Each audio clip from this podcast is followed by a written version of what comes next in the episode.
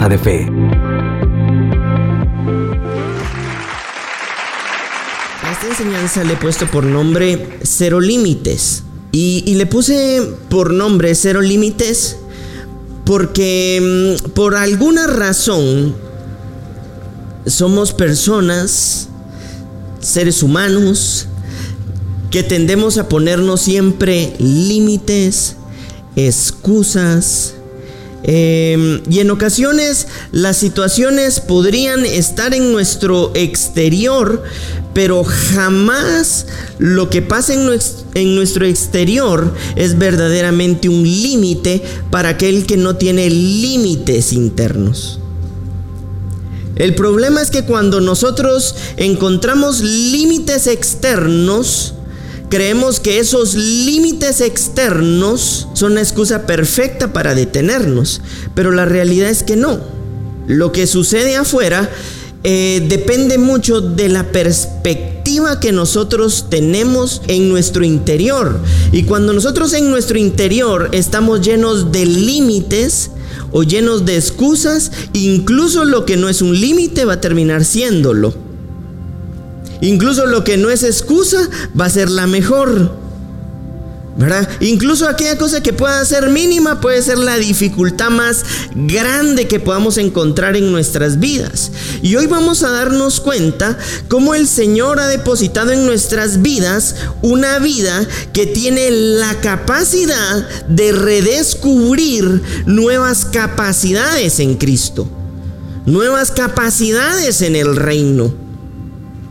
Y eso es parte de lo que nosotros debemos darnos cuenta que el Señor nos envía como embajadores de su reino a esta tierra, pero también nos comisiona para una tarea y para esa tarea que nos comisiona también nos equipa.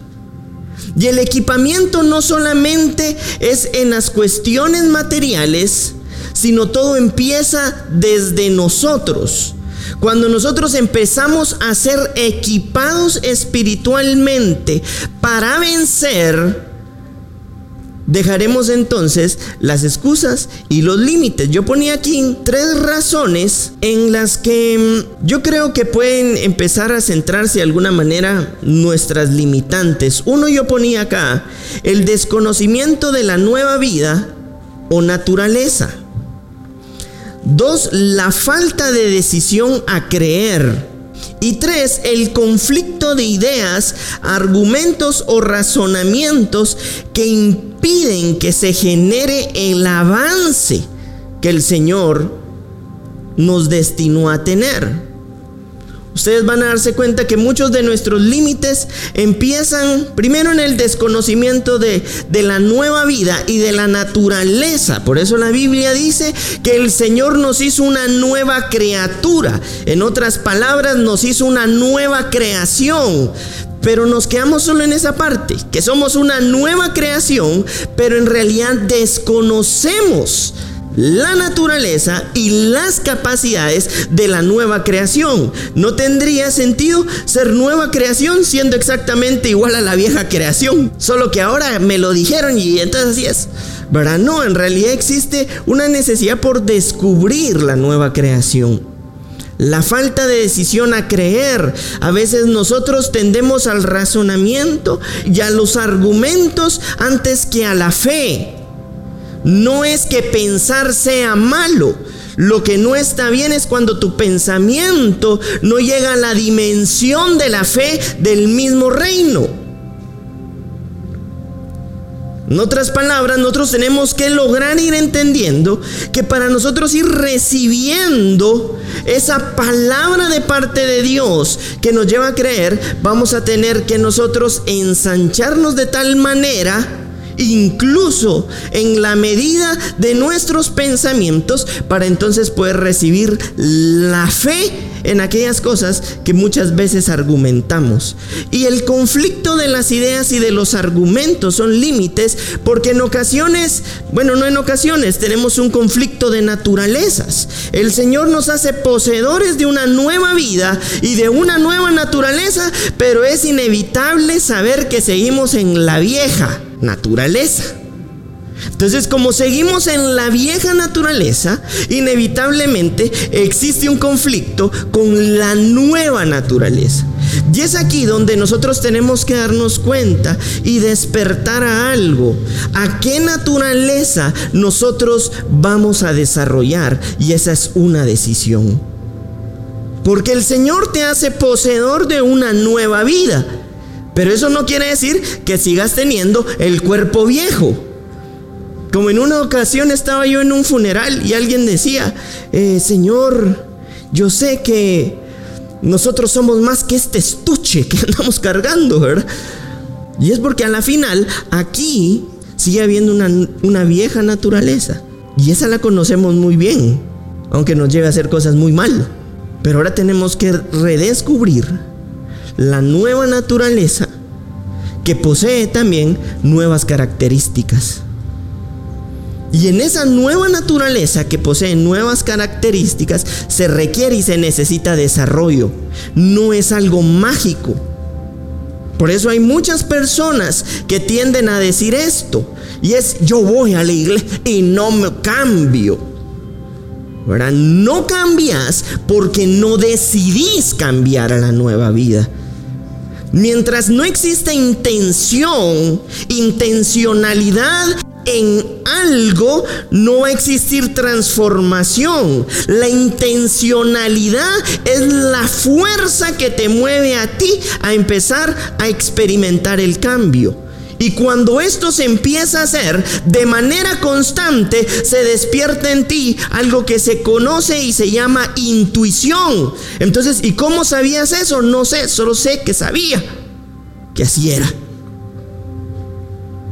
Porque entonces empieza a convertir parte de tu identidad. La identidad no es una identidad, ¿verdad? Es algo que construyes intencionalmente. Entonces cuando el Señor te dice, tú eres una nueva creación, tú eres una nueva criatura, tú eres una hija de Dios, intencionalmente en la nueva naturaleza, tú construyes lo que Dios te dijo que tú eres. Para que llegue el momento que de repente se empiece a despertar después de la continuidad de tus actos la intuición que dices, ah, esto, esta ya se como.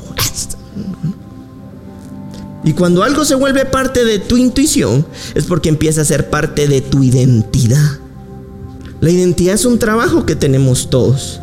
Pero no hay identidad que se pueda recibir si no tenemos Padre, si no tenemos Señor, si no tenemos Dios. Y es ahí donde entran aquellas cosas que solamente el poder del Espíritu también tiene la capacidad de hacer. Y es traernos la revelación a nuestros pensamientos y a nuestros corazones de quién es nuestro Dios. En este punto 3, en el conflicto de ideas, argumentos o razonamientos, quiero leerles lo que dice 1 Corintios 2.16. Miren esta versión. Dice, como dice la Biblia, ¿quién sabe lo que piensa el Señor? ¿Quién puede darle consejos? Pero nosotros tenemos el Espíritu de Dios y por eso pensamos como Cristo. Hay un momento en el que tenemos que darnos cuenta que nuestros pensamientos tienen que ser mudados. Hace unas semanas yo les daba una estadística. Y es de que tenemos 66 mil pensamientos diarios, 80% de ellos malos y el 92% del tiempo se repiten. Y además tenemos la capacidad de tener solamente un pensamiento a la vez. Por eso si tenés un pensamiento malo y a ese pensamiento malo le imprimís todo el tiempo, vas a terminar con migraña, con dolor de cabeza. Y a la hora otra vez está el pensamiento. Como me decía alguien, no podía ni dormir. ¿Por qué pasa? Entonces es aquí donde nosotros tenemos que empezar a cultivar la los nuevos pensamientos de Cristo. Todo te va a salir mal. Nada, que sos un error. Te pareces más al vecino que a tu papá. Y empezar a decir, yo soy imagen de Dios, soy creación de Dios, soy una nueva creación hasta el punto que después en tu vida sea algo orgánico pensar que verdaderamente lo eres porque lo empiezas a comprender y tu identidad empieza a ser formada en base a ese pensamiento. Porque en ocasiones, antes de que nos pase algo que no es tan malo, estamos esperando lo peor, porque nosotros inevitablemente hemos construido en nuestra vieja naturaleza la idea de que todas las cosas, en lugar de ayudarnos para bien, nos van a ayudar para mal. Ya estamos esperando lo peor. Pasa algo, se murió. Y tal vez no. Y pasó eso. Y decimos todas las cosas malas. Porque muchas veces así fuimos formados. Esa es la identidad que andamos cargando. Esa es la vida que inevitablemente eh, hemos, nos han formado o hemos formado. Pasa una situación, va a haber eh, una reorganización en empresa. Cuando quieren decir va a haber espíos masivos. Para que suene bien, va a haber una reorganización en empresa me van a despedirme, ya me voy, yo, ¿qué voy a hacer? ¿Y cómo te para la casa del lado? ¿Qué voy a hacer conmigo? Me, me, voy a tener que ir a Estados Unidos. Me voy a tener que ir. Ya mensajes, ahora porque mira, estoy decidiendo irme. Y ni siquiera, ni siquiera te han tal vez pensado despedir. Pero tendemos a lo malo. Pero porque no cultivamos una mente superior.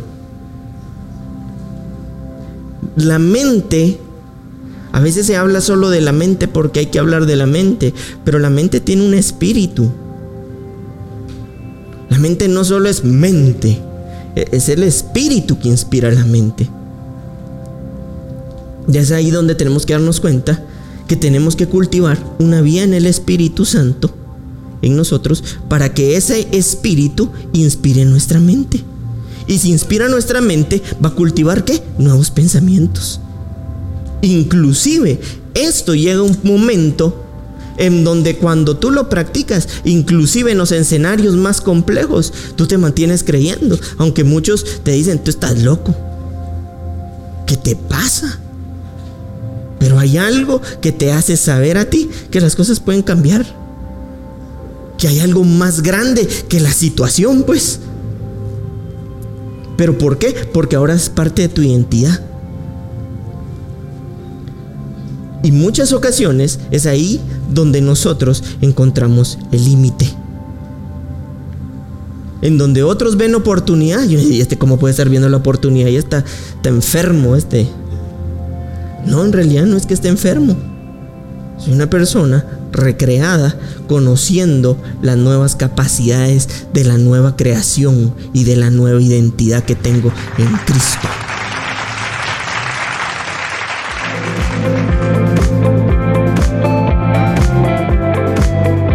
De Fe.